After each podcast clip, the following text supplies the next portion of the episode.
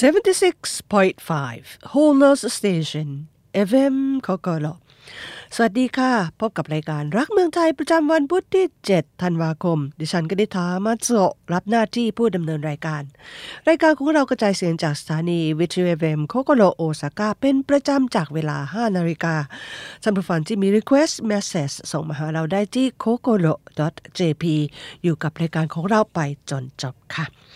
ค่ะ ก็ใกล้จะสิ้นสุดแล้วนะคะสำหรับฤดูใบไม้ร่วงปีนี้ ไม่ทราบว่าท่านผู้ฟังไปชมใบไม้เปลี่ยนสีที่ไหนกันบ้างค่ะสำหรับดิฉันแล้วก็เพื่อนๆนะคะ ปีนี้ อันดับหนึ่งก็ต้องยกให้ระเบียง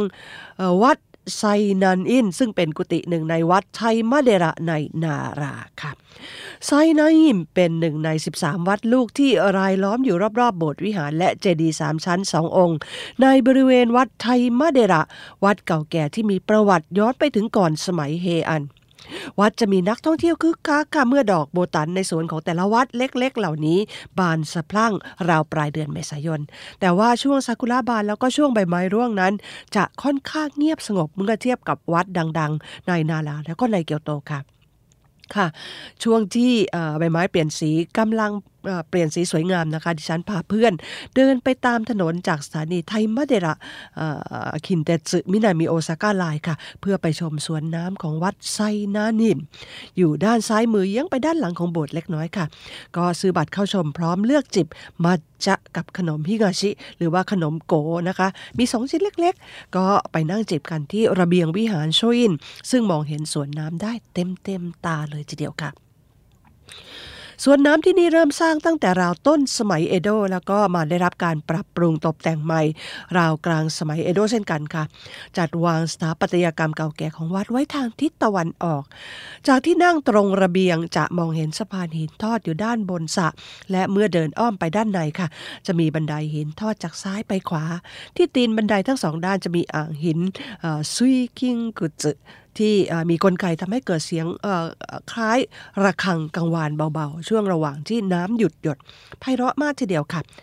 ทางวัดยังใช้เจ้าซุยกิงกุจินี้ทำขนมโกรสมัจจะสีเขียวคู่กับขนมรูปใบเมเปิลสีขาวอีกด้วยค่ะ กินขนมจิบมัจจะชมเมเปิลสามต้นใหญ่อายุ 300 ปีที่ทุกปีจะไล่สีแดงส้มแล้วก็เหลืองช่างเป็นเวลาที่สบายใจโล่งทั้งกายและใจมาก ปีนี้ก็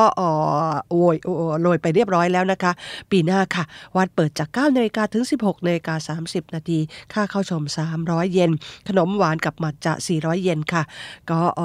รอปีหน้าแล้วก็ตัวเองก็จะไปปีหน้าอีกครั้งหนึ่งค่ะ สมเด็จพระจักรพรรดินารุฮิโตะเสด็จไปตรวจต่อมลูกหมากอย่างละเอียด หลังทรงพบว่ามีอาการต่อมลูกหมากโต แต่ไม่มีพระอาการใด ๆ ระคายเคืองค่ะ เมื่อเวลา 9 โมงเช้าของวันที่ 27 พฤศจิกายนที่ผ่านมา สมเด็จพระจักรพรรดินารุฮิโตะได้เสด็จไปรับการตรวจต่อมลูกหมากอย่างละเอียดที่โรงพยาบาลในกรุงโตเกียว ก่อนหน้านี้เมื่อวันที่ 6 พฤศจิกายน พระองค์ได้ทรงรับการตรวจ MRI ต่อมลูกหมากที่โรงพยาบาลมหาวิทยาลัยโตเกียว จากการแถลงผลการตรวจของสำนักพระราชวัง พบว่าทรงมีต่อมลูกหมากโตเล็กน้อย แต่ไม่พบพระอาการใด ๆ ที่เป็นกังวล อย่างไรก็ตามค่ะ ค่า PSD ซึ่งเป็นโปรตีนที่ต่อมลูกหมากขับออกมา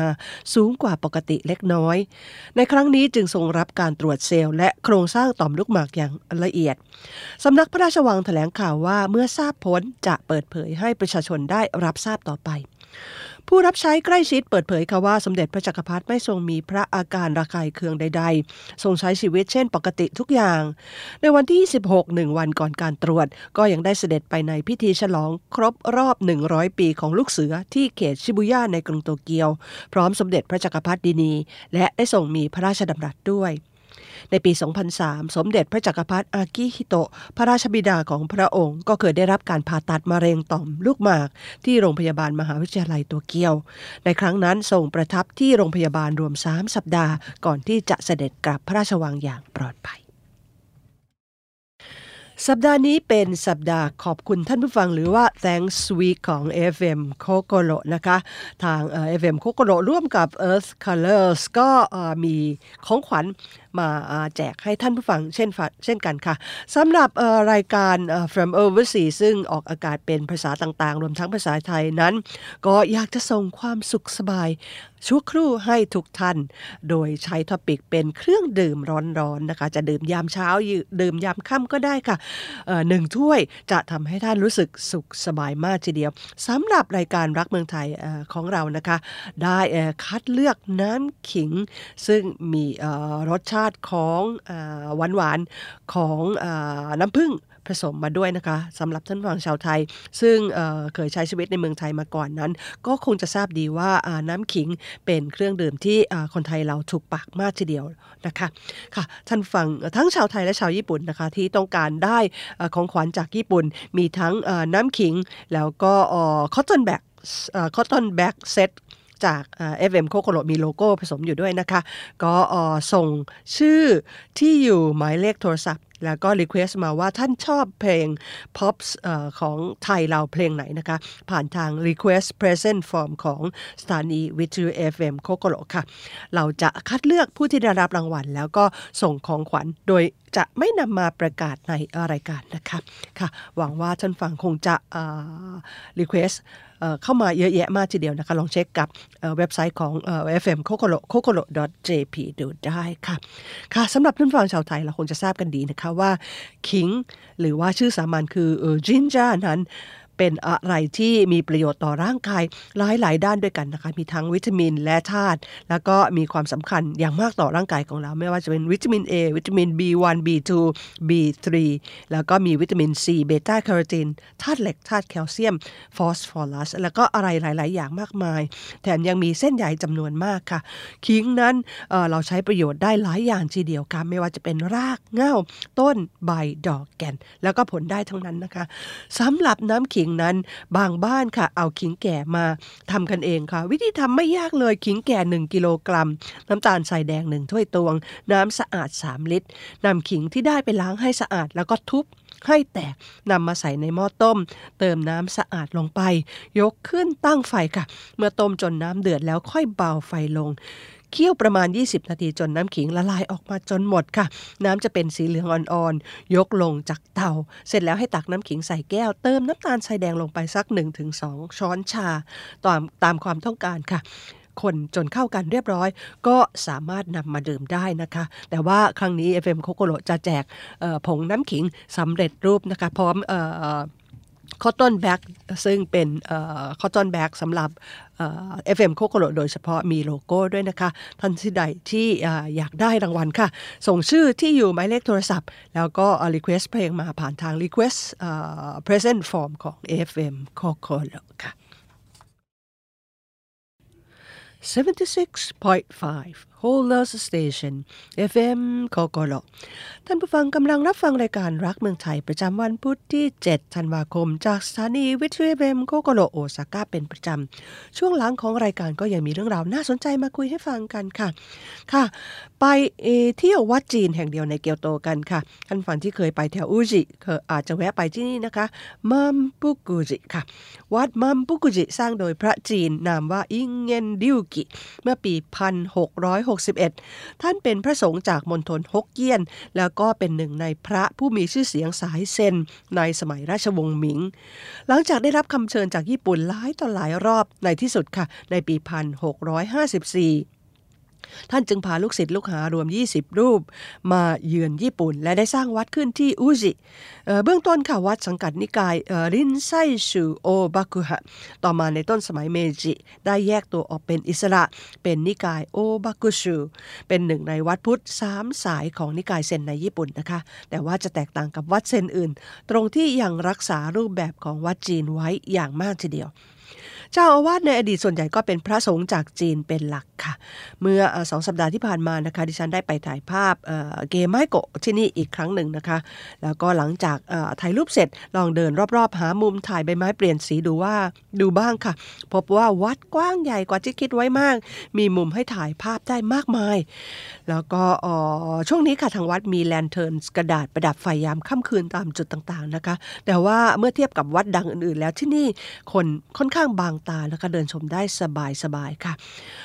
สำหรับท่านฟังที่ชอบชมสถาปัตยกรรมเก่าแก่ลองแวะมาที่นี่สักครั้งหนึ่งนะคะ ค่อนข้างสงบเดินทางสะดวกมากเมื่อเทียบกับวัดอื่นๆ เดินราว 5 นาทีค่ะ จากสถานีโอบากุเคหังอุจิไลวัดเปิดจาก 9 นาฬิกาถึง 17 นาฬิกาค่าเข้าชม 500 เยนค่ะ ค่ะ ได้มีโอกาสไปมิโฮมิวเซียมที่จังหวัดชิกะมานะคะเผอิญไปวันที่ฝนตก หมอกลงปกคลุมเขารอบๆค่ะ สวยงามไปอีกแบบหนึ่งมิโฮมิวเซียมเป็นพิพิธภัณฑ์เอกชนสร้างโดยโคยามามิโฮโกะ ผู้ก่อตั้งศาสนาชินจิชูเมไกเปิดให้บริการแก่คนทั่วไปเมื่อปี 1997 แม้ตัวพิพิธภัณฑ์จะตั้งอยู่บนเขาลึกห่างจากสถานีอิชิยามาไปกว่า 50 นาทีโดยรถประจำทางก็ตาม แต่ว่าที่นี่มีผู้คนลังไหลมาชมกันไม่ขาดสายแทบทุกวัน โดยเฉพาะเมื่อย่าเอซากุระสีชมพูสดพันย้อยบานสะพรั่งราวต้นเดือนเมษายน เอกลักษณ์อีกประการหนึ่งนะคะที่สร้างชื่อเสียงให้แก่พิพิธภัณฑ์คือสถาปัตยกรรมอันงดงาม ฝีมืออิโอมิงเป สถาปนิกชาวอเมริกันเชื้อสายจีน ผู้มีชื่อเสียงจากการดีไซน์พิพิธภัณฑ์ลูโบ ห้องสมุด JFK แล้วก็สถานที่สำคัญหลาย ๆ อย่างในสหรัฐอเมริกานะคะ หลายปีมาแล้วค่ะหลุยวิตตองเคยมาใช้ที่นี่เป็นสถานที่จัดแสดงแฟชั่นโชว์ ถ่ายทอดสดไปทั่วโลก ช่วงฤดูใบไม้ร่วงป่าเขาระหว่างทางเปลี่ยนสีสวยงามค่ะ วันที่ดิฉันแล้วก็เพื่อนๆไปชมกันนั้น ฝนปล่อยๆ มีหมอกหนาลง เสมือนภาพเขียนผู้กันจีนแต่ว่าก่อนกลับฝนตกหนักจนมองไม่เห็นอะไรนอกหน้าต่าง ก็เลยไม่ได้ถ่ายรูปมามากมายเท่าไหร่นัก ภายในอาคารที่ทำการด้านหน้านะคะมีร้านอาหารให้บริการเมนูง่ายๆ แล้วก็ขนมปัง ชั้นใต้ดินฝั่งพิพิธภัณฑ์มีคาเฟ่ให้บริการของหวานแล้วก็เครื่องดื่มค่ะ แต่ว่าที่นี่คนต่อแถวกันค่อนข้างยาวทีเดียวนะคะ ปกติพิพิธภัณฑ์จะปิดวันจันทร์แต่ว่าฤดูหนาวจะปิดหลายวันหน่อย ท่านที่จะไปควรเช็คปฏิทินทำการของพิพิธภัณฑ์ล่วงหน้าค่ะ ค่าเข้าชมพันสามร้อยเยนมีรถประจำทางวิ่งเชื่อมจากสถานีอิชิยาม่า JR บิวาโกไลตารางวิ่งรถเช็คได้จากเว็บไซต์ของพิพิธภัณฑ์เช่นกันค่ะ เคยไปมาแล้วสองสาครั้งด้วยกันแต่ไม่เบื่อเลยนะคะ ทั้งอของที่นำมาจัดแสดงไม่ว่าจะเป็นห้องจัดแสดงสมบัติของอียิปต์จีน หรือว่าตะวันออกกลางนั้นมีสมบัติล้ำค่ามาให้ชมกัน แล้วก็ตัวสถาปัตยกรรมนั้นสวยงามมากทีเดียวค่ะ เรื่องราวที่เป็นไวรัลไปทั่วเมืองไทยแล้วก็ทั่วโลกนะคะ ก็ได้แก่ภาพของ supporter ญี่ปุ่นที่พากันเก็บกวาดขยะ หลังการแข่งขันฟุตบอลเสร็จสิ้นลงนะคะ ก็สร้างความประทับใจต่อผู้ชมไปได้ทั่วโลกเดียวกันทีเดียวค่ะ เช่นเดียวกับการแข่งขันหลาย ๆ ครั้งที่ผ่านมาในการแข่งขัน soccer World Cup ที่กรุงโดฮะครั้งนี้ บรรดา supporter ชาวญี่ปุ่นที่พากันจับเครื่องบินไปเชียร์ทั้งทีมญี่ปุ่น แล้วก็ทีมที่ตนชอบ ต่างพากันช่วยเก็บ กวาดขยะรอบๆกาย หลังการแข่งขันเสร็จสิ้นลงนะคะ ตั้งแต่วันที่ 20 พฤศจิกายน วันแรกที่เปิดการแข่งขันระหว่างกาตาร์และเอกวาดอร์ กาตาร์เป็นเจ้าภาพชนะไป 2.2 ต่อ 0 นั้น ผู้ชมชาวญี่ปุ่นที่ไปเชียร์ประเทศเจ้าภาพ ก็พากันเก็บขยะในสนามรวมใส่ถุงไปทิ้ง นายโอมาลอัลฟาลุกยูทูบเบอร์ชาวบาเรนค่ะ ได้ถ่ายวิดีโอของคนญี่ปุ่นเหล่านี้นำไปเผยแพร่ สร้างความชื่นชมแล้วก็นำไปสู่การแชร์จำนวนมากทีเดียว ในหมู่ชาวอาหรับ ในบ่ายวันที่ 22 ค่ะพบว่าวิดีโอถูกรันไปกว่า 2.12 ล้านครั้ง มีคน retweet ไปกว่า 8,000 ราย แล้วก็ได้รับไลค์กว่า 52,000 ครั้งนะคะ จากภาพในวิดีโอพบว่าหญิงชายในเสื้อยูนิฟอร์มญี่ปุ่นสีน้ำเงินกำลังเก็บขยะกันขะมักเขม้น เมื่อนายโอมาลตะโกนถามค่ะว่า วันนี้ไม่มีการแข่งขันของญี่ปุ่นสักหน่อย พวกคุณมาทำอะไรกัน เขาได้รับคำตอบกลับมาว่า คนญี่ปุ่นจะไม่ทิ้งขยะไว้แล้วกลับบ้านไป การเก็บขยะเป็นการแสดงความเคารพต่อสถานที่ ทันใดนั้นก็มีเสียงชายอีกคนหนึ่งนะคะ อยู่ใน stadium ตะโกนถามกลับมาว่า เพราะเห็นว่ามีคนถ่ายวิดีโอก็เลยเก็บใช่ไหม supporter ญี่ปุ่นตอบกลับไปสั้นันๆกว่า no no not for camera แล้วก็เก็บกวาดต่อไป รวมทั้งดึงธงชาติประเทศกาตาร์ที่มีคนทิ้งไว้ใต้ที่นั่งออกมาอย่างสุภาพเรียบร้อยค่ะ การเก็บขยะของ supporter ญี่ปุ่น เริ่มขึ้นไม่นานนักหลังจากที่ญี่ปุ่นเริ่มก่อตั้งฟุตบอลลีกของตนขึ้น จนกลายมาเป็นธรรมเนียมปฏิบัติมาจนทุกวันนี้ นายโอมาบรรยายใน YouTube ของเขานะคะว่าเป็นครั้งแรกที่เห็นด้วยตาตาตนเอง เขาตื่นเต้นมาก แล้วก็เข้าไปสวมกอด supporter ชาวญี่ปุ่น ที่แยกย้ายกันเก็บขยะตามจุดต่างๆ แล้วก็ยังบอกว่าสนามฝึกซ้อมของผู้เล่นญี่ปุ่นนั้น สะอาดจนเจ้าหน้าที่เก็บขยะ ไม่มีงานเหลือให้ทำค่ะค่ะ แม้ว่าการแข่งขันอาจจะจบไปในภาพที่หลายคนอาจจะไม่พอใจนัก แต่ว่าความดีแล้วก็ธรรมเนียมปฏิบัติของคนญี่ปุ่นก็ได้ถูกเผยแพร่ไปสู่สายตาของผู้คนทั่วโลก มีคนเข้ามาประทับใจแสดงความประทับใจแล้วก็ขอบคุณ แล้วก็เลียนแบบ supporter ชาวญี่ปุ่นมากทีเดียวค่ะ ค่ะ รายการรักเมืองใจของเรารับฟังได้ช่วง Time Free Zone ที่ radiko.jp ท่านผู้ฟังที่มี request message ส่งมาหาเราได้ที่ kokoro.jp เป็นประจำ รายการรักเมืองใจในวันนี้ ต้องขออำลาท่านผู้ฟังไปก่อนที่เพียงเท่านี้ พบกันใหม่สัปดาห์หน้า สวัสดีค่ะ